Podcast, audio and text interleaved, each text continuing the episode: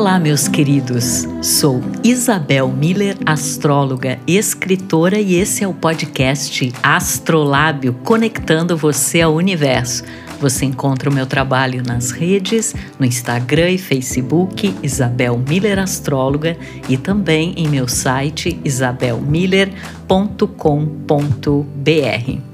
Preparados para mais uma semana desafiadora? Essa semana traz alguns é, acontecimentos astrológicos muito marcantes e essa tem sido a tônica né, dos últimos meses e praticamente de todo o ano de 2020. Como eu venho falando para vocês, essa energia ela só vai amenizar um pouco é, em dezembro, quando a gente tiver a conjunção de Júpiter e Saturno em Aquário, e aí um novo contexto, de fato, uma nova energia começa a se manifestar. Mas eu sempre procuro pontuar aqui para vocês da importância importância desse ano para nossa evolução, porque é um momento em que a gente vai encarar tudo aquilo que precisa ser olhado, transformado, transmutado, curado. E sem dúvida, encarar as sombras não é uma coisa simples, mas absolutamente necessária a todos nós para que realmente possa ocorrer uma evolução. Então, eu tenho dito que 2020 é esse acerto de contas cósmico, né? Que a gente tem, inclusive, com a nossa história é, pessoal, é, resolvendo questões que talvez há muito tempo nos acompanham entender que processos são esses, né? Que sombras são essas que estão vindo à tona e que muitas vezes estão conectados com momentos muito antigos, né? Questões da infância, é, padrões e condicionamentos que a gente carrega é, e que muitas vezes a gente sequer se questionou, né? Mas 2020 não tem como a gente fugir desse encontro com nós mesmos. Um encontro que, como eu venho falando, é muito desafiador, mas é extremamente importante. E nessa semana agora a gente vai ter aí é, algumas posições é, muito significativas, né? E eu vou é, dar um panorama aqui para vocês dessas energias ao longo dos dias. É, primeiro, ainda falando sobre o domingo, dia 11, onde a gente ainda tem os reflexos de um aspecto, na verdade, bastante positivo entre Vênus, que está no signo de Virgem, e faz o chamado trígono, que é um ângulo fluente, com Urano em touro. E isso pode representar a percepção de soluções ou de caminhos é, diferentes, alternativos nos relacionamentos, em relação também à percepção dos nossos valores, prioridades, em questões de trabalho e até mesmo em questões materiais. A gente sabe que esta, na verdade, longa passagem de Urano pelo signo de Touro tem a ver com uma modificação muito grande dos nossos valores, da forma como a gente lida é, com o dinheiro, inclusive é, com questões também ligadas à economia, ao sistema financeiro mundial, e tem muita coisa ainda para acontecer é, em relação a isso. E quando há essa conexão entre Vênus e Urano, é, talvez a gente tenha insights, intuições muito importantes para aquilo que a gente realmente valoriza, né? E como colocar em prática isso na nossa vida cotidiana, já que Vênus está no signo de Virgem. Esse aspecto também pode falar das é, inovações tecnológicas que sejam interessantes para a nossa atuação profissional e, sobretudo, para um entendimento do que a gente está limpando limpando e aprimorando nos nossos relacionamentos. E que tem sido retratado por essa passagem de Vênus em Virgem, né? A gente também não pode esquecer que estamos finalizando a lunação virginiana. Na sexta-feira é que a gente vai ter o início de uma nova lunação que vai acontecer no signo de Libra e vai propor outros temas aí para a gente trabalhar. Mas até lá a lua ainda está é, minguando e nós estamos lidando com as consequências e os efeitos do que aconteceu ao longo das últimas semanas e como nós é, estamos nos posicionando nos temas virginianos que são trabalho, saúde, aperfeiçoamento, as nossas rotinas, os nossos hábitos cotidianos dentro de toda essa reestruturação que tem caracterizado o ano de 2020. No domingo ainda a gente tem também é, o Sol em Libra, que está fazendo uma quadratura com Júpiter em Capricórnio.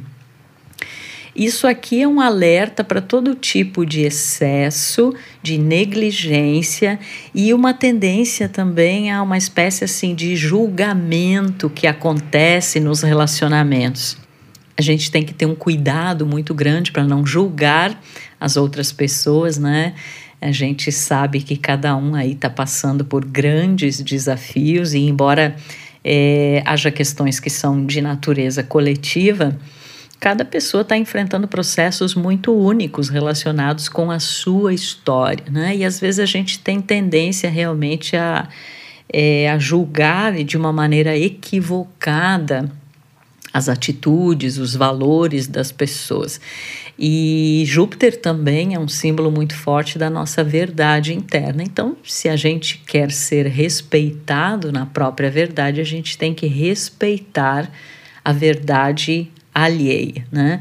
Mas é, é da natureza de Júpiter, o lado sombra de Júpiter, digamos assim, essa questão dos excessos, dos exageros e das negligências que podem acabar é, provocando situações é, desafiadoras, né? E que tem a ver com os aspectos capricornianos, que estão ligados à, à, carreira, ao poder, e com os aspectos librianos, que é onde o Sol está, que tem a ver com relacionamentos, alianças, parcerias. Essa quadratura de Sol e Júpiter, ela pode também estar relacionada a alguns acontecimentos vinculados à justiça, às leis, aos princípios. Acho que é um momento interessante para nós também questionarmos a nossa verdade, né? Quais são os princípios que regem é, a nossa vida e ter cuidado para não pegar muito pesado aí em julgamentos. E na terça-feira, a gente vai ter o início do movimento retrógrado do planeta Mercúrio, que nessa primeira fase da retrogradação, é, essa retrogradação acontece em escorpião, né? sendo que Mercúrio está fazendo uma oposição com Urano já há alguns dias e esse posicionamento caracteriza essa fase é, de retrogradação, né? A gente sabe, é, eu recebo né, muitas mensagens é, ou mesmo comentários nas redes né, que as pessoas não gostam muito do movimento retrógrado. Ainda mais Mercúrio, que ficou uma coisa meio caricaturizada no senso comum de que Mercúrio retrógrado é um atraso de vida. Né? É, na verdade, o que acontece é que realmente, em relação, por exemplo, à compra de equipamentos é, eletrônicos, a questões relacionadas é, às comunicações do dia a dia, à expressão, a, até mesmo a questão de transportes, né? E a tecnologia, por Mercúrio estar oposto a Urano, são coisas que passam por uma desaceleração e muitas vezes podem de fato apresentar alguns desafios, problemas, inclusive é, é muito alardeado né, que nesse período retrógrado que vai até 3 de novembro não seja recomendado adquirir novos aparatos ou equipamentos eletrônicos. Né? Isso é um fato realmente. Só que Mercúrio retrógrado tem um significado muito mais profundo do que isso. ainda mais que ele está no signo de Escorpião e que a maior parte da retrogradação acontecerá nesse signo profundo e intenso. É, somente lá no dia 27 de outubro é que Mercúrio retorna é, para Libra, né? Mas então essa primeira passagem tem a característica escorpiana. Eu sempre procuro mostrar que a retrogradação de Mercúrio ela é importantíssima para nós repensarmos e reavaliarmos vários aspectos da nossa vida, mas especialmente os nossos pontos de vista, conceitos, opiniões, né? É, e a gente entender que normalmente Mercúrio, que é um planeta mental, de inteligência, é, de comunicação, opera dentro de uma certa lógica, vamos dizer assim. E quando ele está retrógrado, não é esta lógica habitual que funciona, sobretudo em escorpião, né? Então, antes de ser uma coisa racional, é, a retrogradação ela nos fala muito de uma espécie de despertar. É uma oportunidade da gente olhar para dentro, da gente rever a nossa história e talvez, né, sobretudo nesse ano tão, tão diferente de tudo, a gente analisar, né, mas analisar com alma, com intuição e não somente com razão tudo que já aconteceu até aqui, né? Fazer uma espécie assim de um inventário emocional é, e psicológico. E todo planeta retrógrado ele tem o propósito de um mergulho interno, né? Ele opera num nível é, mais interiorizado.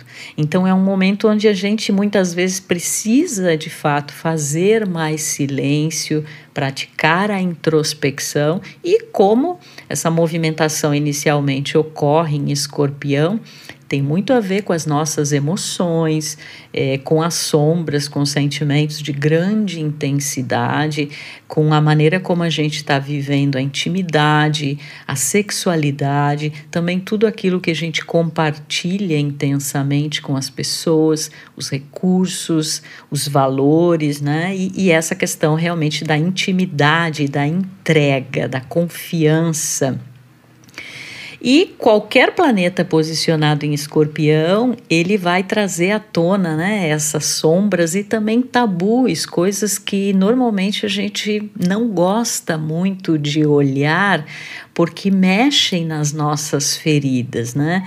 É, escorpião é um símbolo das coisas mais cruciais da existência humana, inclusive a morte, a finitude, os mistérios da vida é, o inconsciente, o poder, a sexualidade e até mesmo os recursos materiais, né? Escorpião tem a ver com o que a gente chama de recursos compartilhados, numa parceria, numa associação, um negócio, ou mesmo num casamento, num relacionamento, e também com tudo aquilo que vem do outro, né? São os valores alheios. Né? Então, esta retrogradação de Mercúrio ela fala muito de um mergulho intenso. É um momento que favorece intensamente terapias, todo tipo de processo terapêutico, visando uma alquimia, né?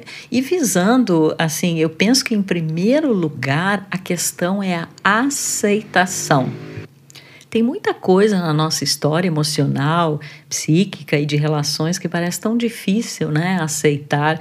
E, e primeiro é uma aceitação consigo dos nossos processos, entender que, ok, nós somos buscadores, nós estamos nessa busca por evolução, nesse processo de autoconhecimento, nesse enfrentamento das sombras, mas para a gente ser nós temos que aceitar né, esses aspectos mais, eh, vamos chamar de brutos, né, da nossa é, personalidade, porque é a partir desse olhar, dessa aceitação, que a gente pode começar a transformar isso, a curar, a levar isso para a luz, né? E trazer a luz é trazer à tona, tra se conscientizar.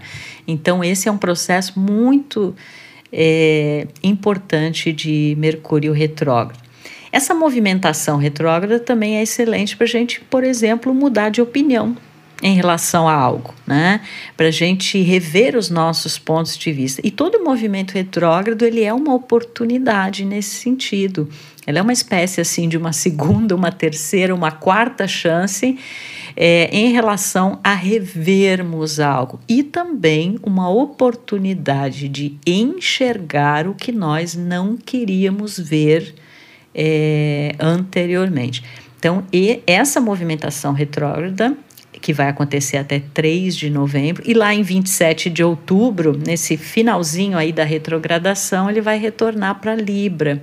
E aí o tema vai estar tá muito focado em alianças, acordos, relações e parcerias. Mas eu considero uma belíssima oportunidade de fazermos um mergulho ainda mais intenso e profundo do que o que a gente já vem fazendo é, ao longo desse ano e estarmos muito atentos é, à intuição, né, que fica poderosíssima é, durante esse movimento retrógrado, porque a gente está mais em contato com o interior, ok? Nesse mesmo dia, a gente tem também, na terça-feira, é, o Sol em Libra oposto a Marte retrógrado em Ares. E aqui é importante fazer um parênteses que é assim. É, a gente normalmente fala do momento exato em que acontece um aspecto astrológico, né? Oposição, quadratura, quando a Lua muda de fase, de signo, enfim. Mas a gente tem, é, não é só naquele dia, não é só naquele momento, porque tudo na astrologia é reflexo de processos, de ciclos. Então, muitas vezes, alguns dias antes e alguns dias depois, a gente ainda sente essas energias, né? E essa oposição entre o Sol e Libra e Marte retrógrado em Ares, ela fala muito de um momento onde há vários desafios entre a individualidade e os relacionamentos.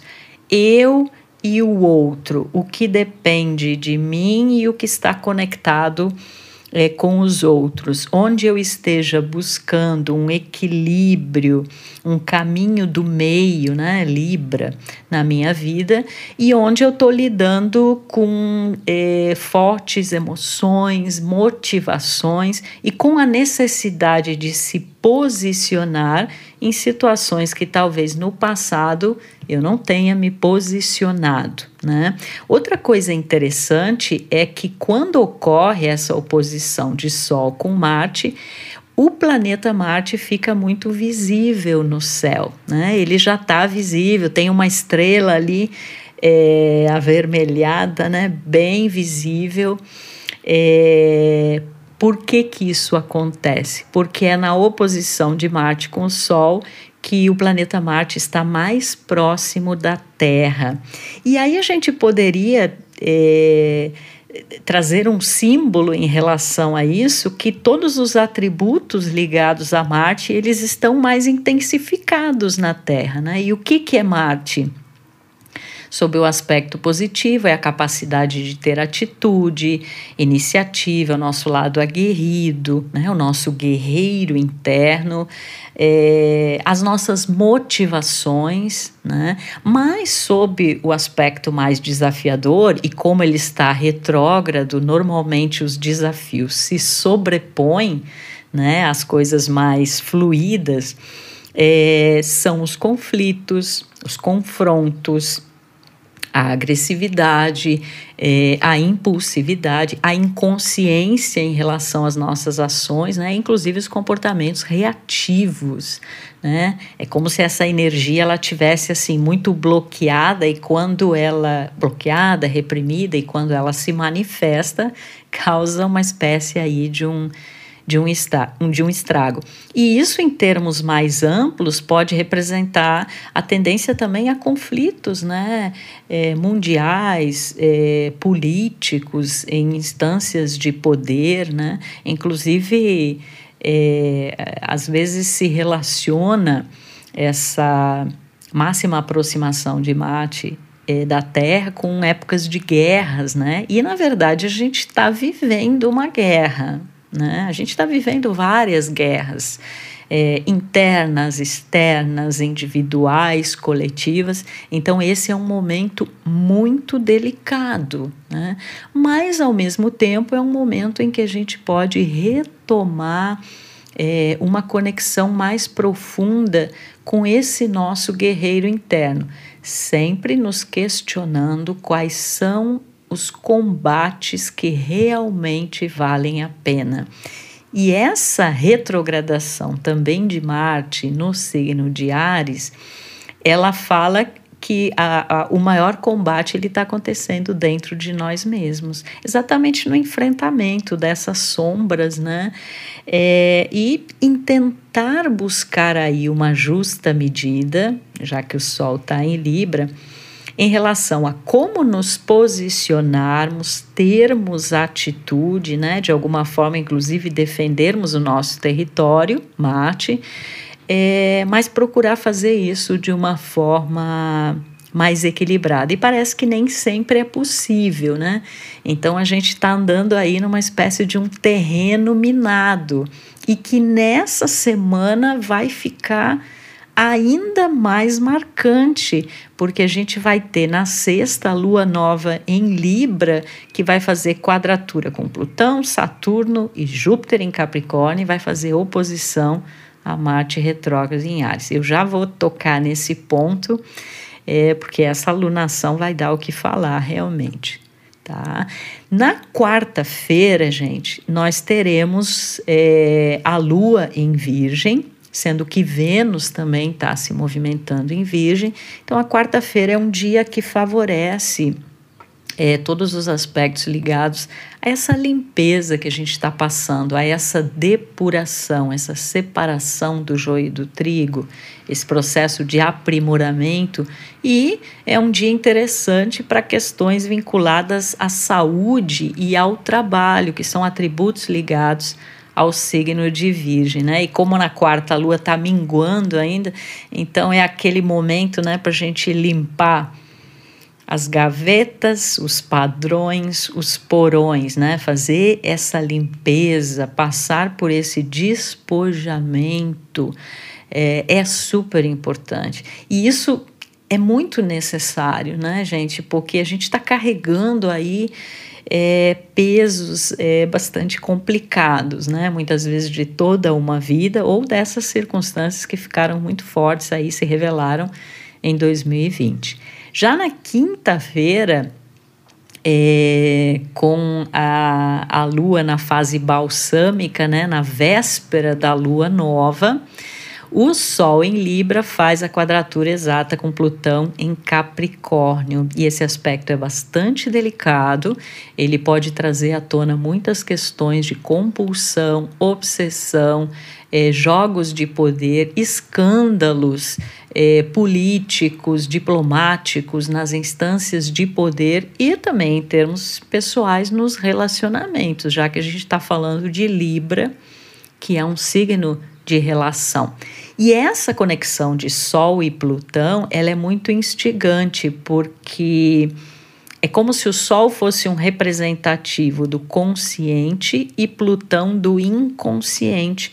Então é um encontro muito intenso é, que acontece. E é um ângulo de 90 graus, é uma quadratura, que é sempre um aspecto desafiador na astrologia, porém, é aquele aspecto astrológico que diz: bom, a gente precisa agir, a gente precisa fazer alguma coisa a respeito, não dá para simplesmente ficar assistindo, né? Então é, a necessidade de sair desse quadrado, que é uma boa imagem para uma quadratura, ela fica muito forte. E isso é ainda mais acentuado na sexta-feira, quando a gente terá então o início de uma nova lunação, que vai acontecer é, no signo de Libra né? E essa lua nova, esse início da lunação, é marcado intensamente por essa quadratura com Plutão, Saturno e Júpiter em Capricórnio e oposta a Marte retrógrado em Ares. Então vamos lá. É, a lunação, o período inteiro, né, quando a lua passa por todas as fases, dura de 28 a 30 dias, né? Então, nesse período, a partir da sexta-feira, a gente estará lidando com os temas librianos, que, como vocês sabem, eu venho enfatizando aqui, tem a ver com as nossas parcerias, associações, relações, com a história da balança, que é um dos símbolos de Libra, né? Então, aquilo que a gente está colocando na balança, que a gente está pesando, está é, avaliando, e todos os acontecimentos que têm a ver com acordos, contratos, contatos é, e relações. Né? Então, a partir da sexta, nos 28 dias seguintes, os temas que vão estar enfatizados estão ligados a esses assuntos aí. Né? Só que essa lunação ela começa com todos esses aspectos desafiadores: quadratura Plutão, Saturno e Júpiter e oposição a Marte retrógrado em Ares. Então é muito diferente de anos é, anteriores, porque normalmente a alunação libriana ela foca muito no equilíbrio, na harmonia, na paz. É um momento onde muitas vezes a gente restaura essa harmonia que tenha sido é, desgastada ou perdida né, ao longo do tempo. Só que esse ano não dá para chamar esse período de um período harmônico ou pacífico, né? Mas será um período onde possivelmente nós resolveremos em definitivo é, questões que há muito tempo nos incomodam em termos de relações, associações, parcerias, né? E também nos temas é, aí desses planetas que estão em Capricórnio, que tem a ver com realizações, propósito, carreira, e em relação ao Marte em Ares, né? Que é onde a, a, lua nova faz a oposição e que tem a ver com individualidade, com esse guerreiro interno, com o senso de atitude, com coragem. Então a gente tem semanas explosivas pela frente. Né? Eu acho que vai ser o momento mais desafiador, é, sobretudo nesses temas que eu mencionei para você. Né? E aí é, nos cabe realmente buscar essa força interna, esse equilíbrio é, para podermos lidar com essas questões, mas eu vejo isso como algo também muito positivo, embora bastante conflituoso, no sentido de resolver é, essas coisas que há tanto tempo é, têm se mostrado como atribulações dos relacionamentos né? E claro que isso pode se manifestar também em outras instâncias, né, librianas ligadas inclusive, por exemplo, internacionalmente à diplomacia, né, as relações entre países, porque quando a gente fala em relação, a gente não está falando só de indivíduo com indivíduo, né? É, é, é, tudo aquilo com que a gente se conecta é, fora é, de nós, né? Mas vai ser sem dúvida um período muito desafiador para todo mundo. E claro que é, para cada pessoa, além desses temas é, globais, é, vai reverberar em alguns aspectos bastante específicos, e isso é visto no mapa astral de cada um, né? Onde acontece essa lunação, em que setor, em que casa astrológica, né, que é a denominação que a gente dá, é porque ali é que a gente vai ser desafiado em relação a esse equilíbrio, né, encontrar é, esse caminho do meio, sermos ponderados, né, e então é, esse ano a gente vai ter aí um período libriano bem diferente é, de outros anos. Né? Apesar que no ano passado, nesta época, a gente estava tendo a retrogradação de Vênus, né? e foi um período bastante delicado também é, em termos de relacionamento. Mas normalmente em anos não tão peculiares, né, a temporada libriana é uma temporada mais harmônica, que inclusive nos prepara para a temporada seguinte, que é a passagem do Sol por Escorpião, ou mesmo a lunação escorpiana, né, que sempre é um ponto assim bem transformador é, do ciclo anual, né?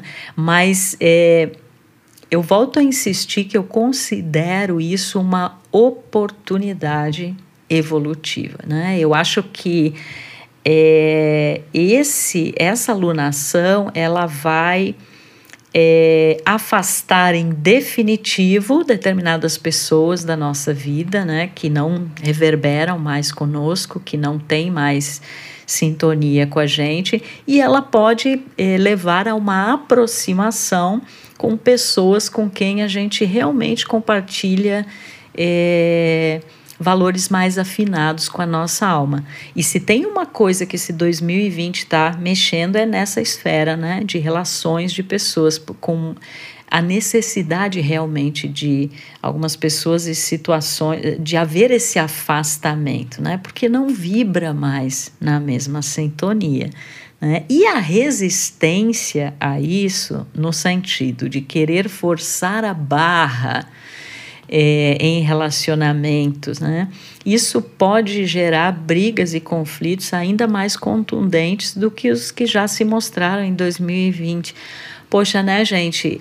É, para alguém estar com a gente que esteja de coração e que seja uma coisa recíproca, que ambos queiram, né? Ficar forçando a barra para que alguém esteja com a gente ou para que é, as relações continuem baseadas em como elas eram antes, nada mais é como antes. E quem não entendeu ainda isso vai sofrer muito é, nessa alunação, né? E é claro que para a gente é, atrair pessoas que vibram né, na, nessa mesma vibe, nessa mesma sintonia com a gente, que a gente, é, é preciso que a gente se conheça muito, que a gente se observe.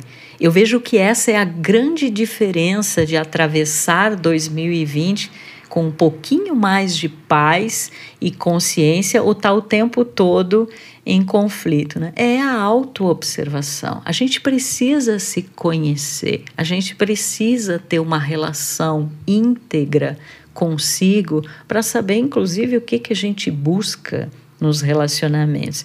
E 2020 tem sido um despertar em relação a isso, porque talvez é, muitos aspectos ligados a relacionamentos a gente não estava consciente e a gente estava simplesmente repetindo é, padrões e condicionamentos passados dos nossos pais, da infância. Mas agora está ficando mais claro do que nunca, e, sobretudo, essa alunação vai trazer isso à tona é, com quem? Com quem que a gente quer estar, com quem que a gente quer desenvolver uma parceria de vida ou mesmo uma parceria relacionada é, ao trabalho, né? em qualquer instância da nossa vida, como se dá essa conexão com as pessoas e com quem que a gente já sabe né, que não quer estar. Né? Então, que estejamos conscientes de que não é forçando a barra que as coisas vão acontecer. Os sinais estão aí, as atitudes estão aí, está é, tudo muito claro. E como diz né, aquela, aquele ditado, o pior cego é o que não quer ver. Né? E agora as pessoas vão ter vão ser obrigadas realmente a enxergar o que ainda é, não tiveram coragem de olhar, ou até mesmo tiveram coragem, mas não estão aceitando. E aí entra outro ditado aí que diz que aceita que dói menos, né?